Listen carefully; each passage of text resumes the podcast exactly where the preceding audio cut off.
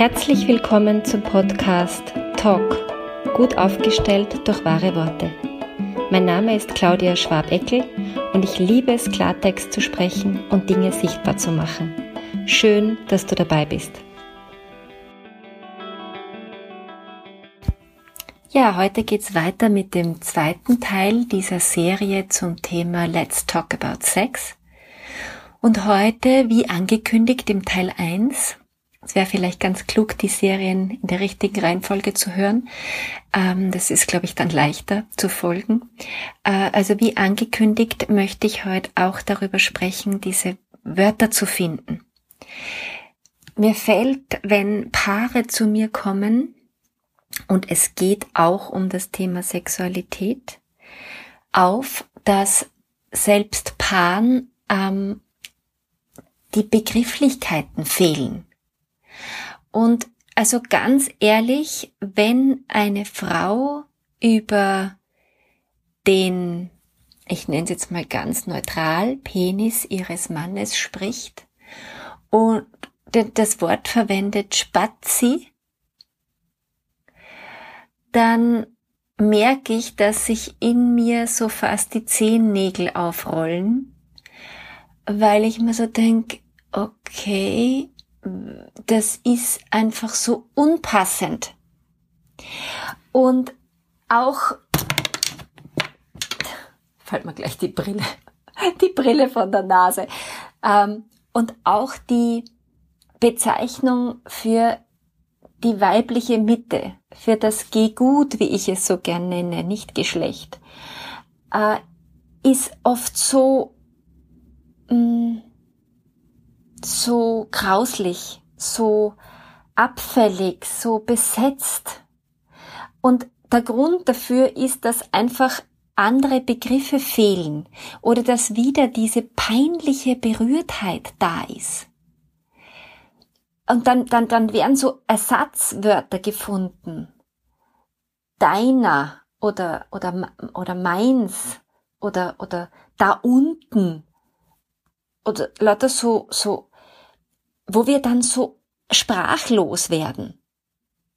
Und ich finde, es ist was hochintimes und deswegen werde ich jetzt auch sicher hier nicht teilen, wie ich das mit meinem Mann mache, weil das möchte ich einfach nicht.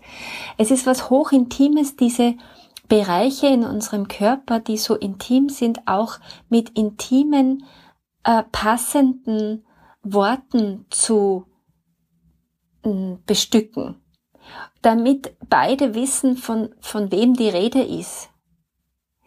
Und das darf auch ein kreativer Findungsprozess sein, wenn es das noch nicht gibt.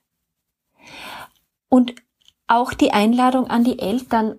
Ich finde, wie soll ich sagen, ja, man kann schon zu einem zwei, drei, vier, fünfjährigen Buben sagen, dein Spazi. Aber sobald der dann in der Pubertät ist, ist es so unpassend.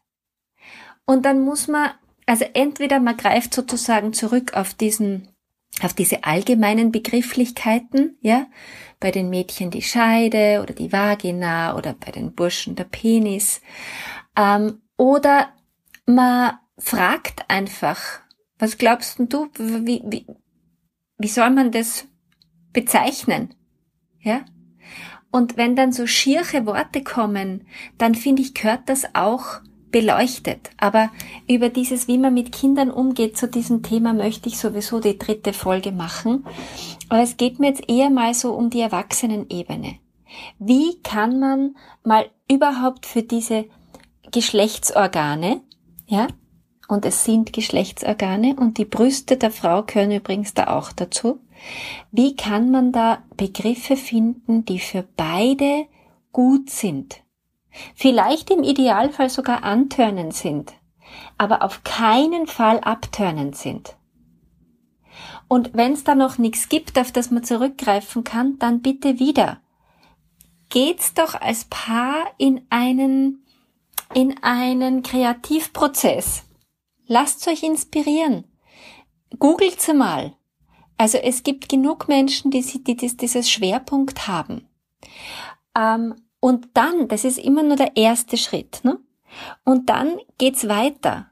wie bezeichnet man diesen Wunsch, ich möchte mit dir Sex haben?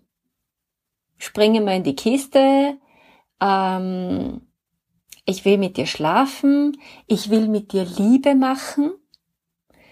Da merke ich ja, da kommt irgendwie auch in mir so eine leichte Ambivalenz auf, wenn ich das sag, weil das hat sowas ah, esoterisches, sowas abgehobenes, sowas nicht so geerdetes. Derweil ist Sex was sehr geerdetes.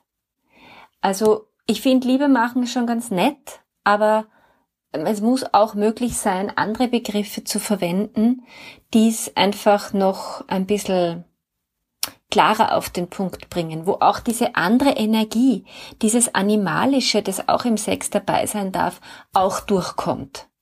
Ja? Und auch da ist wichtig, es muss für beide passen.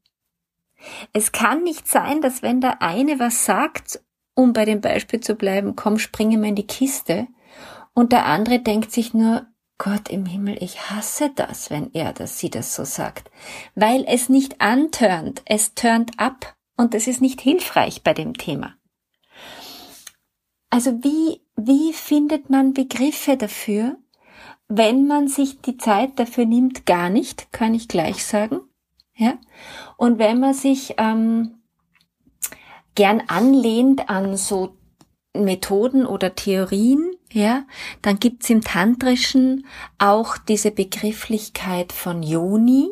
Yoni ist die weibliche Mitte und Lingam, das ist die männliche Mitte.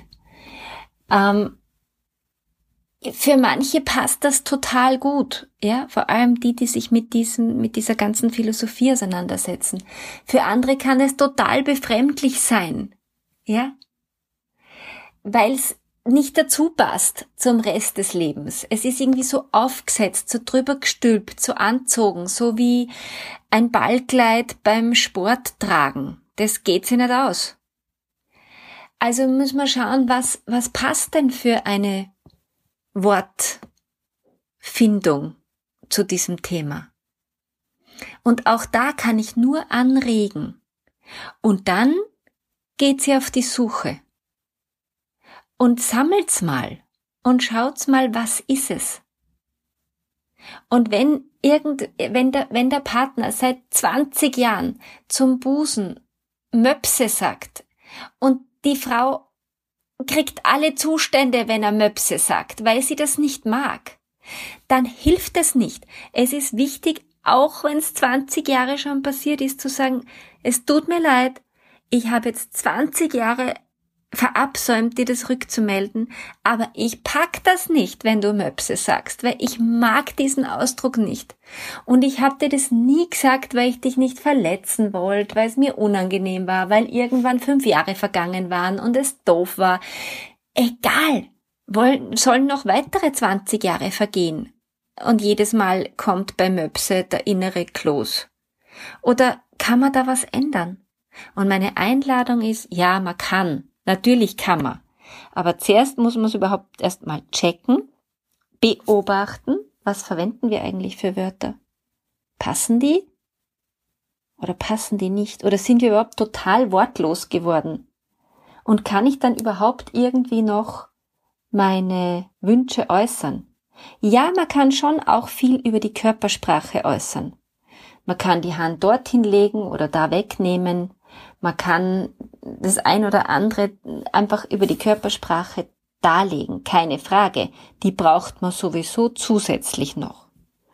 Aber wenn uns so ganz die Sprache fehlt, ähm, dann können wir uns darüber auch nicht wirklich austauschen.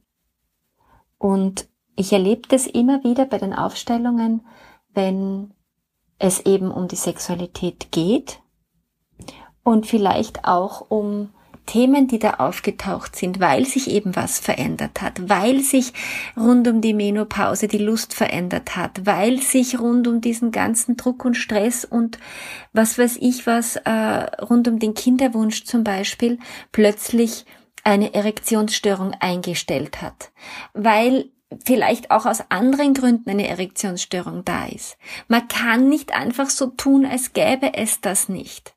Sondern es ist so wichtig, dem auch einen Raum zu geben, einen Platz zu geben, ein Gespräch zu geben, einen Halt innerhalb der Beziehung, so dass man nicht wegrennen muss und stumm wird und verstummt und vereinsamt in diesem Bereich. Es ist so schade drum. Sexualität ist so eine Gesundheitsquelle für uns, nur das erklärt uns ja kein Mensch. Und da bin ich jetzt bei der Überleitung zum dritten Teil, weil da geht's drum, wie man mit Kindern und Jugendlichen dieses Thema Sexualität ähm, besprechen kann. Probier es aus. Find deine Wahrheitsstimme wieder, wenn du willst.